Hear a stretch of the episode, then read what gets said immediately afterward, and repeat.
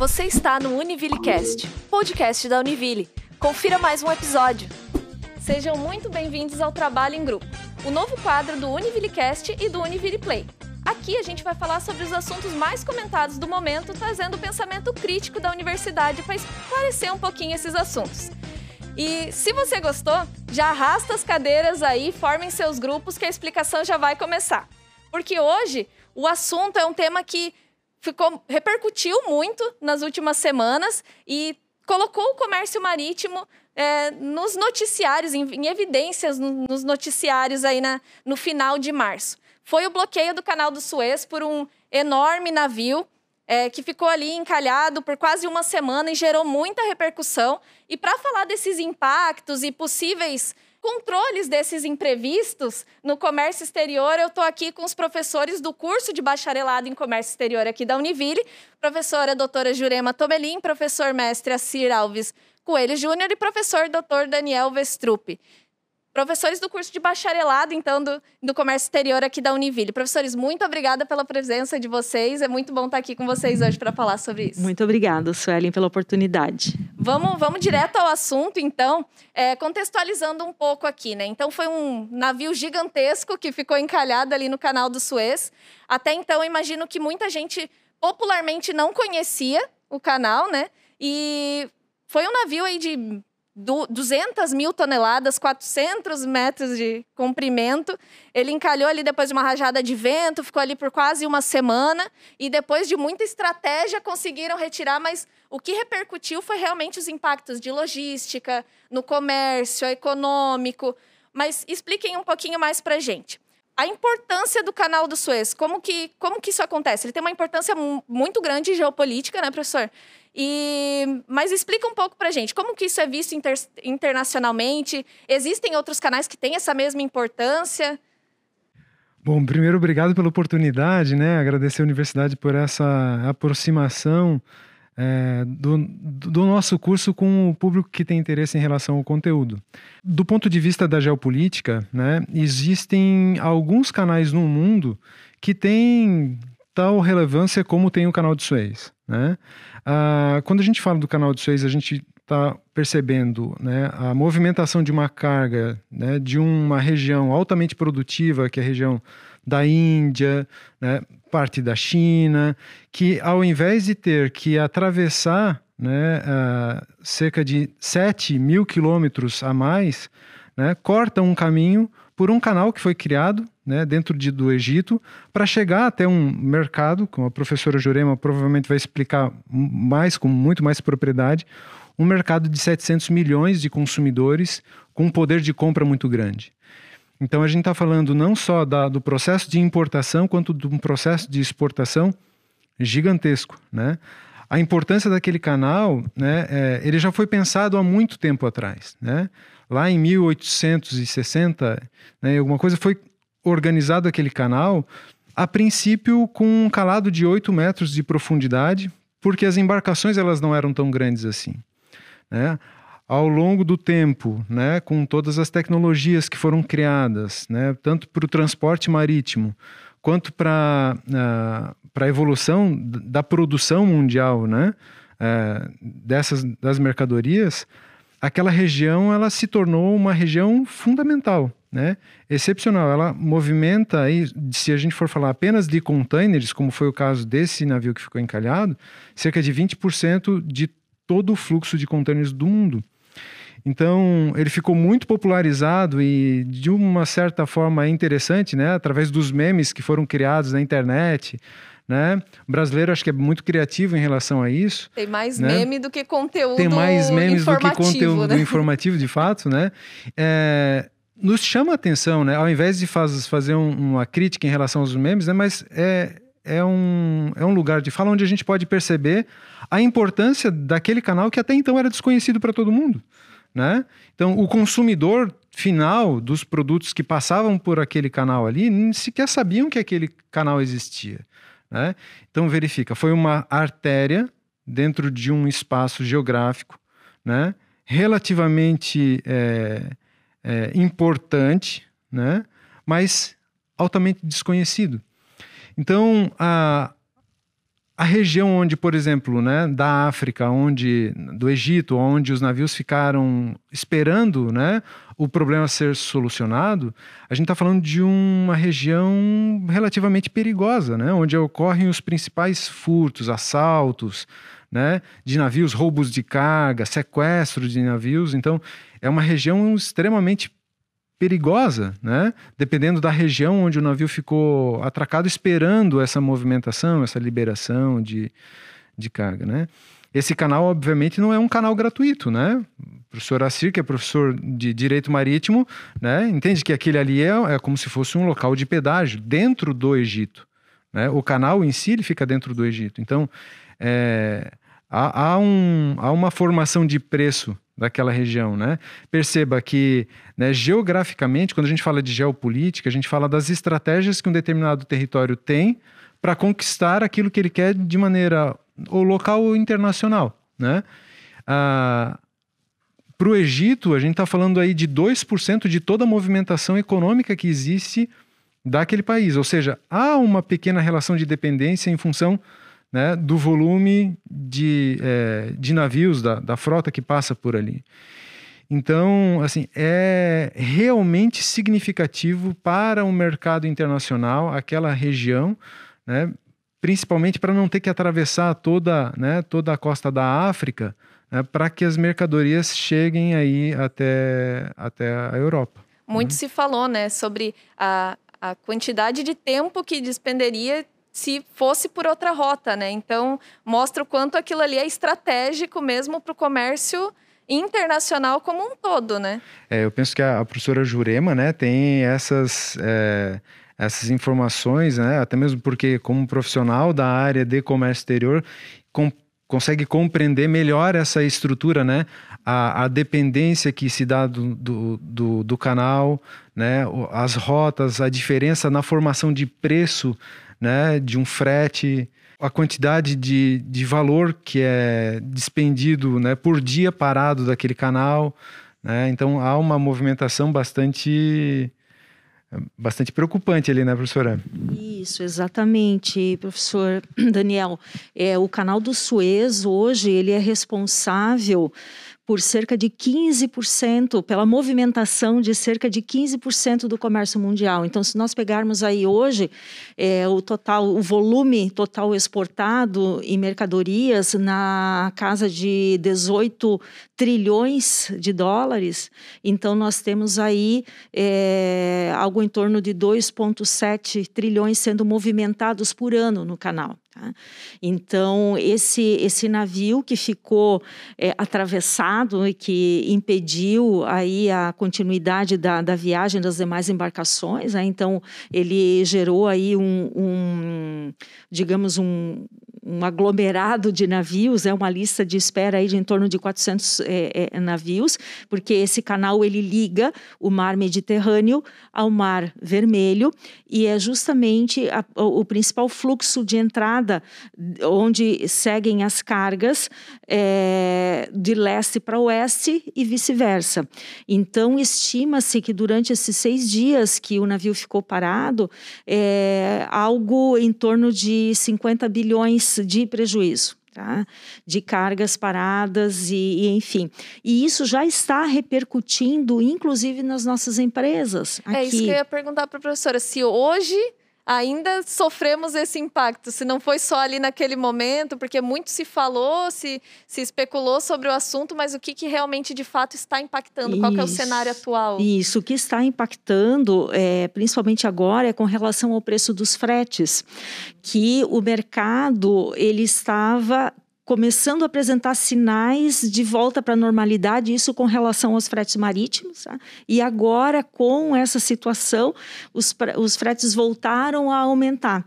Então, se a tua empresa tinha feito uma cotação de frete é, anterior ao encalhe, digamos assim, é, a empresa percebia um valor e agora já está mais caro, percebe outro valor, porque é uma região onde ficaram muitos navios é, parados, então toda essa circulação circulação é, de, de, mercadorias, então essa logística até é, voltar, normalizar a, a, demanda é, e a oferta desse, desse serviço, é, então a tendência é que os preços voltem é, a aumentar. Uhum, porque por mais que foi um, um curto período, a quantidade de mercadoria que tinha ali era muito grande, né? A gente está falando de 400 navios que ficaram parados e cada Exato. um com uma imensidão de, de, de mercadoria ali dentro. Isso, se nós formos refletir um pouco mais, uh, nós podemos enxergar, a partir desse episódio, a importância hoje do comércio exterior para as nações, para o mundo.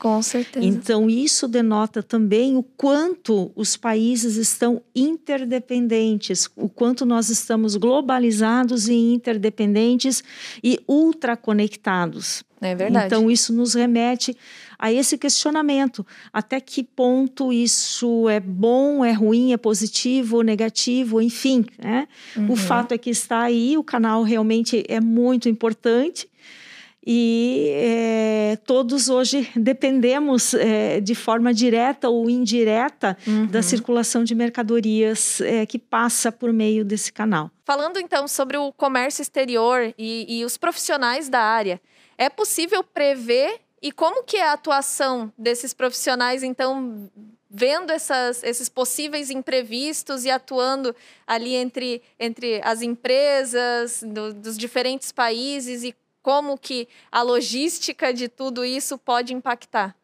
É, a questão é, é, quando você não consegue prever exatamente, né, como que aconteceu com, com esse com o evento desse navio, né, o Ever Given, tá?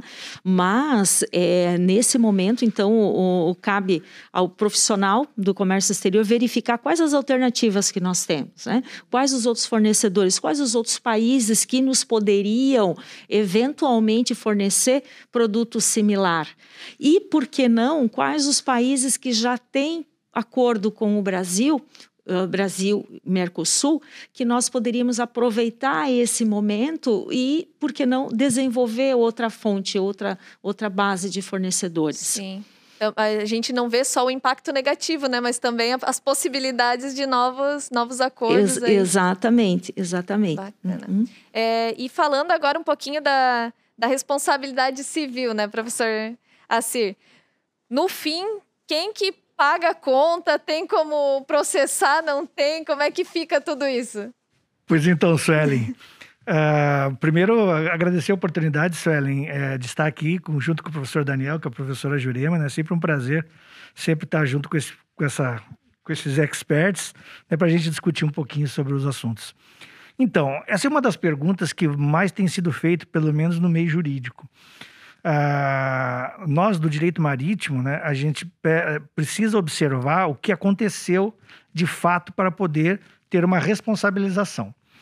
Veja, esse navio, o Ever Given, né, ele é operado pela, pelo armador uh, Evergreen, né, que é uma empresa Taiwan, de Taiwan, né, e na verdade, mas esse navio, ele é, é, a propriedade dele é de uma empresa japonesa. E ele é operado pela Evergreen, que é uma empresa de Taiwan, e a bandeira hasteada nesse navio é uma bandeira do Panamá. Então, para vocês já verem a confusão que dá aí. Qual lei será aplicada? Né? Qual lei é essa aplicada? Então, isso é, uma, é sempre uma, uma situação. Chama-se em direito marítimo as tais bandeiras de conveniência, né? onde os armadores eles registram essas embarcações justamente em países que têm mais facilidades econômicas, tributárias, de fiscalização, e o Panamá é um dos países de bandeira de conveniência. O Panamá, para vocês terem uma ideia, é o país que tem mais navios registrados no mundo. Né? Então, então, para voltar ali ao assunto, dando essa rápida explicação, o que, que aconteceu? Segundo os relatos não oficiais ainda, né, o que aconteceu que o navio estava no canal e ele sofreu rajadas de vento muito forte na parte de través, que é a lateral da embarcação. E essa, essa, essas rajadas de vento e de tempestade de areia, também porque lá é uma região de deserto, muita areia, certo? Teria confundido certo? O sistema de navegação da embarcação. Uh, e uh, como a embarcação ela é muito grande, como você mesmo colocou, ela tem, ela tem 400 metros de comprimento, ela chega ao, ao, equivalente de altura, mais ou menos, um prédio de 10 andares. Né? Então, ele, ele, o, o que o pessoal fala em náutica é que ele tem uma área de vela muito grande, certo? Então, imagine um paredão e com a rajada de vento, então, teria se deslocado.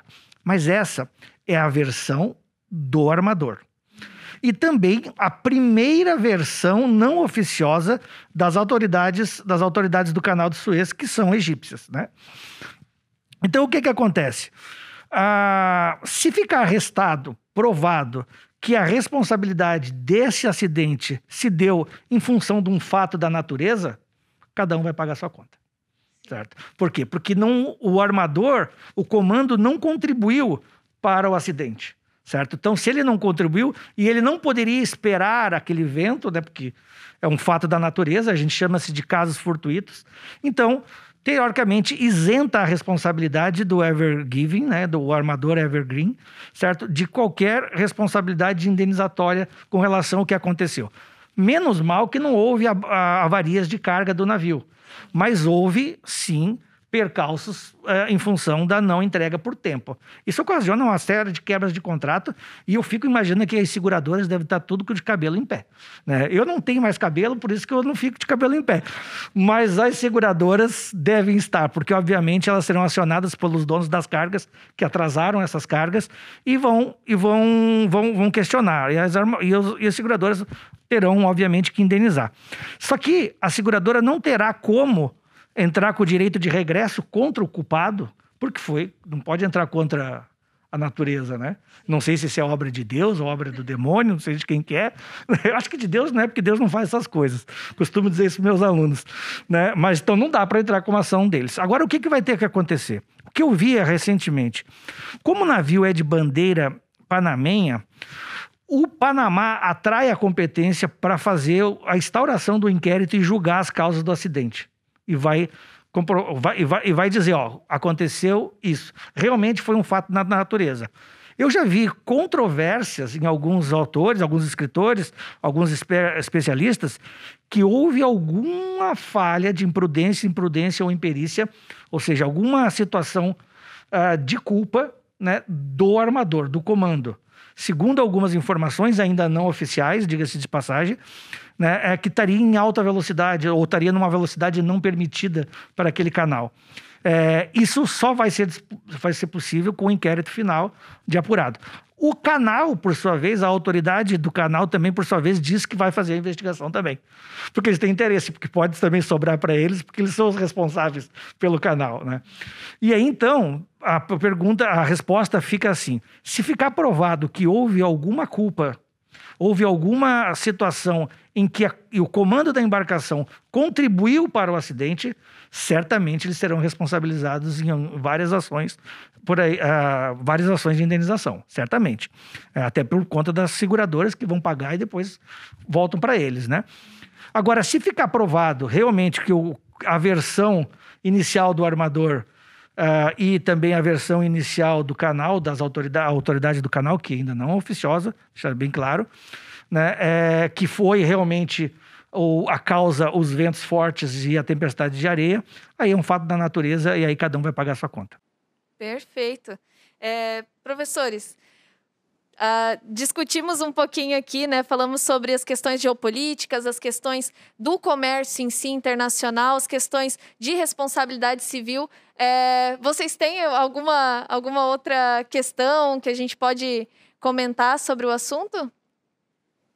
Que algum impacto, algum que lembraram da, da conversa? No curso de comércio exterior, né, com certeza o estudante ele vai em algum momento perceber a importância né, desses espaços geográficos, né, da importância desses fluxos é, de é, desses canais logísticos né, para a relevância do mercado internacional. Né? A gente faz aqui um convite né, para aqueles que tiverem é, interesse em conhecer um pouco mais o curso, conhecer um pouco mais a realidade do curso, né, dos profissionais né, de fazer uma aproximação ao curso de comércio exterior, né, para que conheça um pouco mais da nossa realidade, para que discuta um pouco mais das nossas realidades, né, ah, e que participe um pouco mais da vida do curso de comércio exterior. Com certeza, da, da tem muitos eventos no curso também que são discutidos temas como esse, né? E quem tem interesse, com certeza, vai, vai gostar bastante de, de participar e, eventualmente, conhecer mais o curso. Muito obrigada, então, professores. Agradeço muito a participação de todos vocês. Deu para entender muito melhor, né? A gente, como o professor Daniel falou, a gente vê muito meme na internet, mas o fato realmente, os impactos, a gente é, entende com quem sabe do assunto com quem estuda o assunto. É, os aspectos momento. positivos dos memes, né, é porque eles trazem à tona um assunto com que é certeza. é extremamente relevante. Chega a mais né? pessoas até por conta disso, né? Exatamente, né? Quando que alguém, né, ao ver, né, aquela aquela escavadeira, né, mexendo no navio e tentando, né, então traz a realidade às pessoas, né, as dificuldades que passa né, o profissional do comércio exterior as dificuldades né, logísticas que enfrentam aquele que trabalha com o mercado internacional. Com certeza, é isso mesmo. Pessoal, agradeço mais uma vez. É, fica aqui o nosso convite para nossas próximas edições, que a gente vai trazer muito conteúdo tão bom quanto esse, que foi ótimo. Eu, eu imagino que, que quem está ouvindo e assistindo a gente aí nos nossos canais também tenha gostado bastante. Se ficaram com alguma dúvida, deixa aí nos comentários que a gente vai entrar em contato com os professores e vamos responder tudo lá para vocês, para ficar tudo bem esclarecido. E é isso. É, se inscrevam no, nos nossos canais, no Univille Play, no Univillecast, sigam a gente e até mais, até lá!